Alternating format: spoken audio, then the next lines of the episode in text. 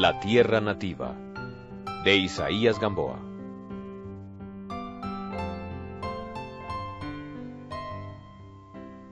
Cuarenta. Todo allí respiraba cariño, bienestar, alegría. Mercedes, joven, inteligente y abnegada, era el alma de la familia. Eleazar había encontrado una verdadera compañera, decidida a poner toda su cooperación en la obra del porvenir de sus hijos. Habiéndose casado a los diecisiete años, estaba fresca y llena de vida a los veinticuatro, una madre joven, una esposa amante.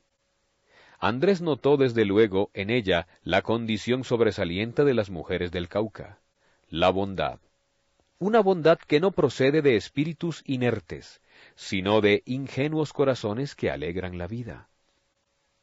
La dicha hacía de Mercedes una persona hacendosa, risueña, y recíprocamente esto producía la felicidad en los suyos. Había sido la hija preferida de sus padres, y resultó una esposa modelo, dispuesta a seguir a su marido a todas partes. En la tarde de ese día, cuando Eleazar andaba con Andrés mostrándole la parte de la finca que circundaba la casa, aquel dijo a su hermano, Yo soy feliz. Trabajo con entusiasmo y con fe. Tengo una mujer cuyo cariño recompensa mis faenas. Yo me esfuerzo porque nada nos falte y por labrar el porvenir de la familia.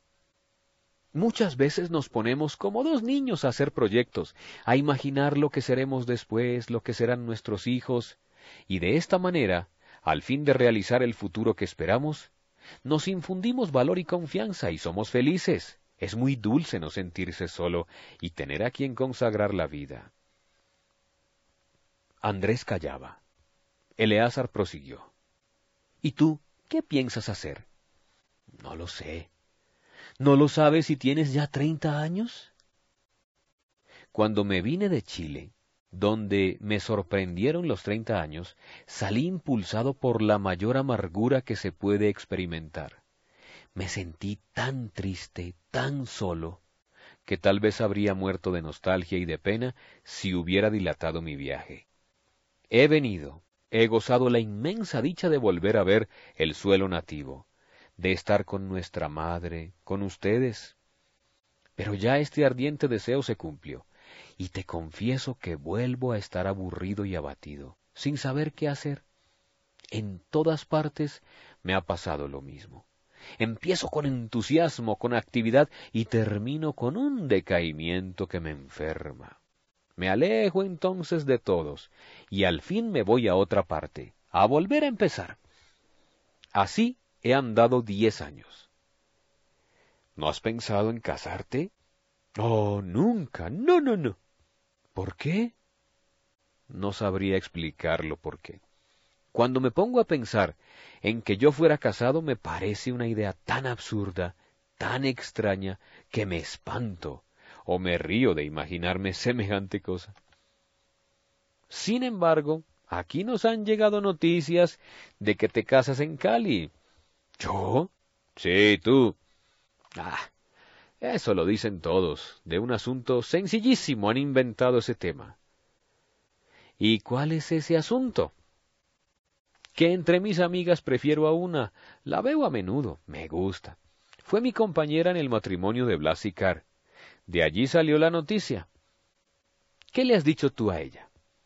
No se necesita decir nada. Sí se necesita. A una joven honrada no se la engaña. Andrés, turbado, replicó.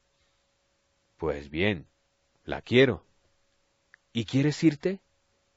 Sí, porque me están induciendo a lo que no deseo, el matrimonio. ¿Y cómo dices que la quieres? Porque yo lo siento así, pero una cosa es amar a una mujer y otra casarse con ella. Eleazar soltó una carcajada diciendo, Pobre, no sabes tú lo que es amar. Siguieron callados por entre los platanales hasta salir a un rastrojo. Tomás estaba allí, dirigiendo el trabajo de algunos peones, ocupados en preparar palizadas para la quema. De aquí, dijo Eleazar, saldrá la rosa más bonita. Es un terreno igual al de otro rastrojo recién quemado donde ahora están haciendo el maíz. Por la mañana te lo mostraré. Puede haber varias cosechas sin que se canse la tierra. Al mismo tiempo, planto café para que vaya creciendo. Es lo que he hecho con los otros terrenos nuevos. Unidos todos, dentro de poco tendremos un cafetal muy grande. ¿Oyes? agregó. Más allá están haciendo otro derribe. También lo veremos mañana. Pero a ti no te causará entusiasmo nada de esto. Eres de los que se conforman con un sueldecito cualquiera para vivir solos. A lo lejos se oían los golpes de las hachas en la selva, y causando estrépito la caída de algún árbol gigantesco. Andrés guardó un obstinado silencio, de pie sobre un tronco derribado. En toda la extensión había palizadas secas, buenas para quemar, de entre las ramazones sin hojas salían arbustos verdes, que empezaban a crecer. Esto indicaba la fecundidad de la tierra. Eleazar dejó solo a su hermano, como si sintiera por él un hondo desprecio o una profunda lástima, y fue a reunirse con los peones. Estaban ellos esparcidos en todo el rastrojo, donde sus camisas blanqueaban.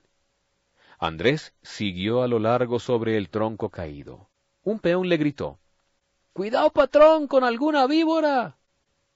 ¿Hay muchas aquí? No, faltan algunas. Ayer matamos una X. San Pablo. exclamó otro de los trabajadores. ¿Cuándo quemarán esto? preguntó Andrés. Paso mañana, señor.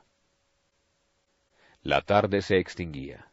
La hora era imponente la naturaleza bravía mostrábase más augusta, adquiriendo con el crepúsculo una majestad indescriptible. El avance de la noche infundió pavoroso silencio en el alma de Andrés.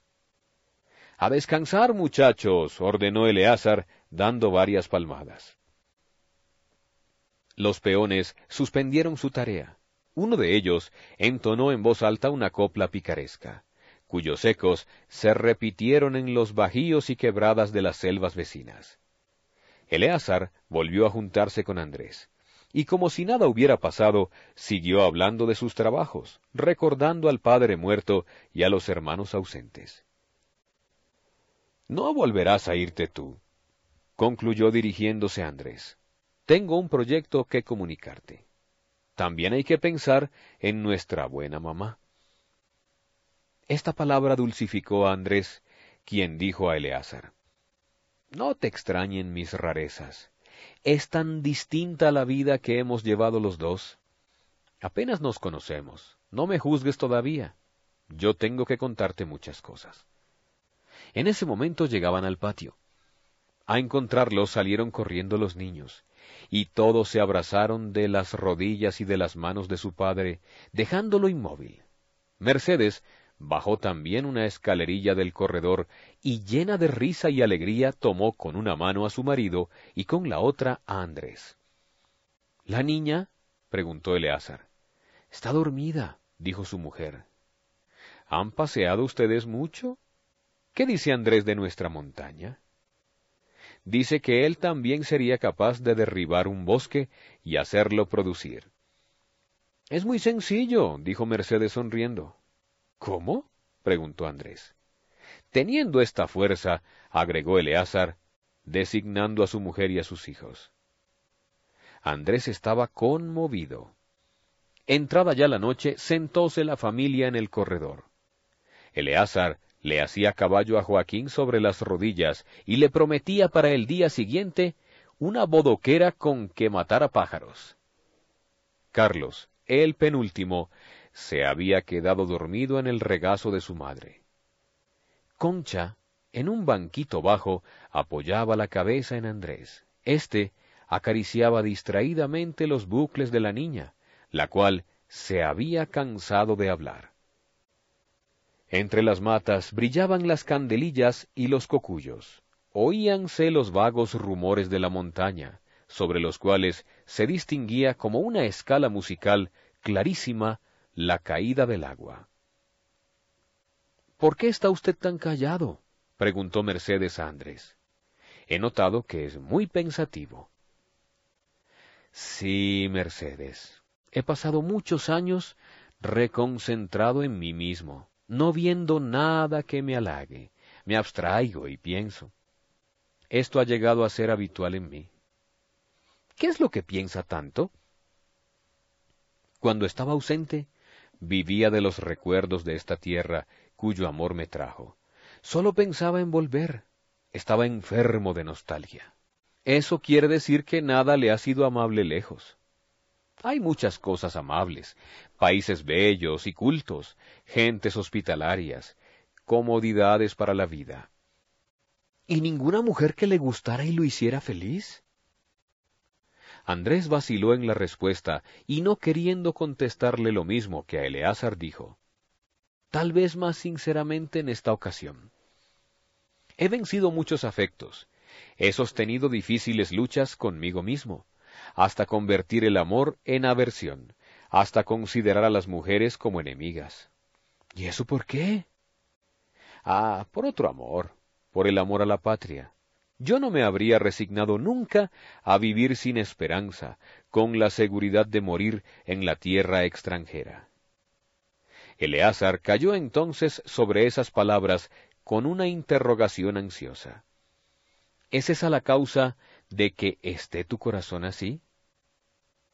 Mucho hay de esto, repuso Andrés sordamente. Ah, exclamó en voz alta el hermano. En el fondo de lo que dices, si es verdad, hay un gran sentimiento y un gran sacrificio. El sentimiento de la patria, por cuyo recuerdo has hecho el sacrificio más grande que puede hacer un hombre, el del amor. Pues bien, ahora ya estás aquí. ¿Qué esperas? Andrés cayó, abrumado por estas palabras. Eleazar y Mercedes estaban fijos en él como esperando una respuesta. La mujer quita la libertad, dijo extraviado, y luego, cual si hablara consigo mismo. Y hay tantas cosas, tantas cosas que nadie quiere comprender. No hubo una sola palabra más. Mercedes fue a acostar los niños. Eleazar se paseaba de un extremo al otro del corredor. En la cocina, en torno al fuego, conversaban los peones. El perro salía ladrando a cada ruido de la noche. A la orilla del estanque entonaban sus letanías las ranas de voces chillonas y los sapos graves.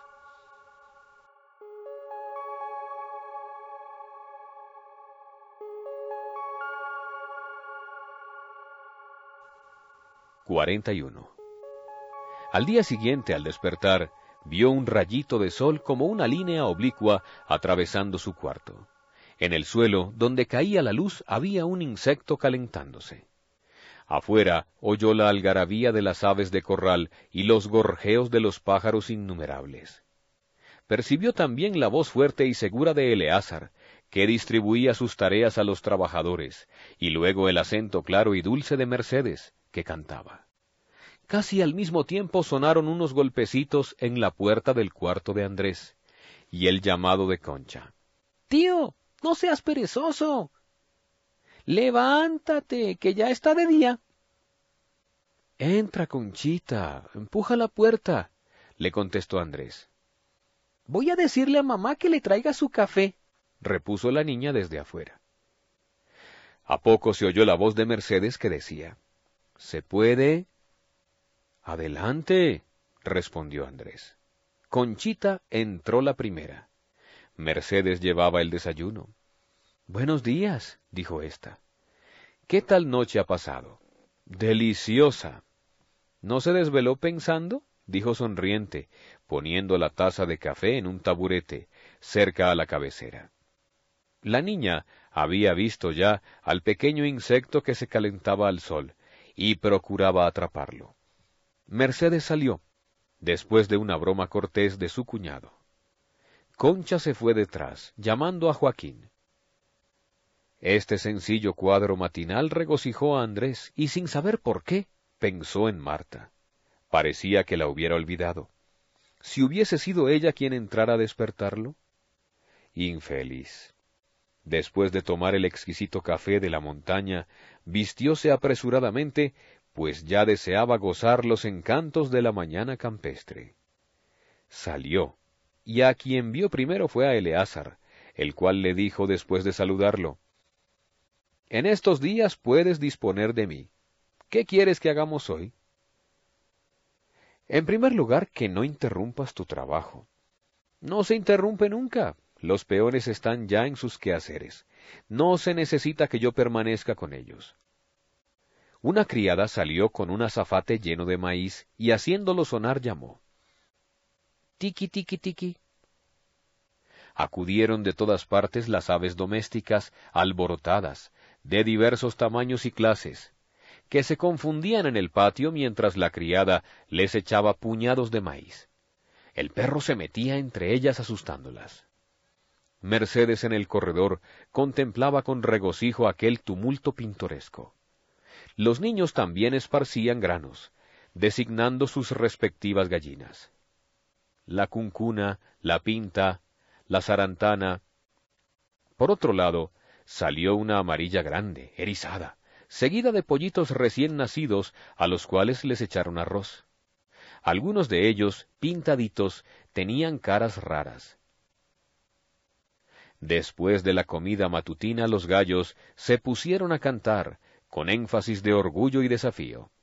Con sus colas arqueadas parecían caballeros cuyas espadas ocultas levantaran las capas por detrás.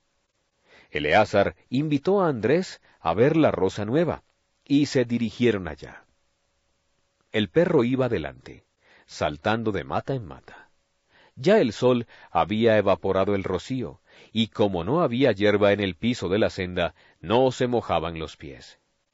Iban bajando una ligera pendiente, sembrada de yucas y maíz. Los batatales formaban manchas verdes en el suelo, difundiéndose por todas partes. En otra sección de la labranza había rascaderas y arracachas. En las anchas hojas de las primeras brillaban pocitos de agua por la acumulación del rocío. Un sol placentero evaporaba la humedad. A lo largo de las cañadas flotaban las neblinas. Veíanse a lo lejos, en las selvas vírgenes, las copas blancas de los yarumos, entre la nota verde oscura de los otros follajes. Una bandada de catanicas pasó con algazara estridente. Pájaros de lindos plumajes volaban de rama en rama, piando y silbando. En lo más oculto del bosque, un Dios te dé melancólico lanzaba su queja doliente y otro le respondía. Andrés dijo, Si yo hubiera sido un Dios te dé, en otra parte habría enfermado de nostalgia. Es un ave que canta muy triste y que casi no se deja ver. Yo recuerdo, repuso Andrés, que en la finca de nuestro abuelo, Fernando y yo, nos pusimos a dar con uno que cantaba cerca, y una mañana lo sorprendimos, en un cedro, y Fernando lo mató con una bodoquera. Hubo un momento de silencio. ¿Crees tú que Fernando y Pablo volverán? preguntó Eleazar. No son libres, contestó Andrés. La patria y los padres pierden los hijos que se casan lejos. Qué suerte que no te hayas casado tú por allá. Pero aquí sí, ¿no? No hablemos de eso, dijo Andrés. Llegaron a un arroyito cristalino, por donde pasaron sobre las piedras. Andrés metió las manos en el agua. Estaba tan fría que los dedos le quedaron morados y yertos. Eleazar, que iba adelante, se detuvo de pronto. Párate, dijo a su hermano. Una coral tomando una piedra grande, la aventó sobre el sendero. Acudió Andrés, pero ya la víbora se estaba retorciendo herida. Una segunda pedrada de Eleazar le aplastó la cabeza.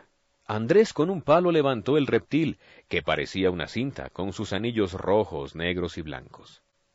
Una vez Joaquín se escapó, dijo Eleazar, vio una coral dormida y creyendo que era otra cosa la iba a coger. Mercedes, que observó esto, retiró al niño gritando ¡Qué susto tuvimos! Echó Andrés la víbora muerta a un matorral aparte del camino, donde nadie tuviera el peligro de pisar los huesos. En Chile, dijo, cuando me oían contar de culebras, gusanos y alacranes, se quedaban aterrados. Una chilena no vendría por acá. Eleazar se rió porque juzgaba que en todas partes era como en el trópico. Llegaron a la rosa que iban a ver. Era un bajío quemado, en cuyo fondo negro verdeaba el maíz recién nacido, con el risueño color de las esperanzas nuevas. Los almácigos, de metro en metro, tenían cada uno seis retoños, y en cada retoño temblaba una gotita de rocío, como un diamante. Como se siembra un grano de frijol por seis de maíz, aquel extiende sus dos primeras hojas redondas sobre los acecillos nacientes. Eleazar, designando el sembrado con ademán de dueño, habló de nuevas esperanzas y nuevos proyectos. Se regocijaba ante el producto de su trabajo. La tierra olía a fecundidad bajo la caricia del sol. El himno de la naturaleza elevábase en mil notas diversas. Andrés dijo, se regocija uno con la alegría de todo. Y más cuando la alegría viene de lo que uno posee, agregó Eleazar. Debe ser un gran goce la contemplación de la propiedad. Evidentemente, es una dicha sana que causa orgullo. ¿Tú has sentido esa dicha alguna vez? Nunca. He trabajado siempre y nada tengo. Todo se me disipa. ¿Para quién has trabajado? Para satisfacer mis necesidades. Es decir, has trabajado para ti, vives para ti, para comer y vestir. Lo que te sobra lo disipas, porque no te hace falta. Vivo sin preocupaciones. El hombre no ha nacido para ser egoísta, dijo sentenciosamente Eleazar. En la naturaleza cada individuo comunica su vida a otros, por instinto, por una ley que no es malo eludir. Nosotros, dotados de inteligencia, no sólo debemos obedecer las leyes de la naturaleza, sino ayudarla con nuestra actividad. Entonces siente uno que está cumpliendo un objeto en el mundo, y viene la conciencia del propio valer. Tener un objeto, eso es todo.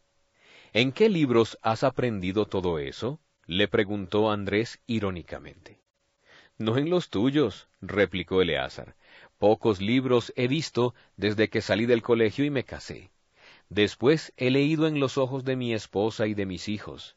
He leído también en la tierra, que es una buena amiga del hombre, y le da centuplicado lo que recibe. Y hay otro libro mío, mi conciencia, de la cual estoy satisfecho. Te recomiendo esta sencilla biblioteca, si puede llamarse así. Yo estoy convencido de que muchas ideas ridículas y tristes que tú tienes, las has aprendido de autores que los vuelven locos a ustedes y los hacen desgraciados e inútiles. Esas ideas no son dignas de que las posea un honrado hijo de nuestros padres.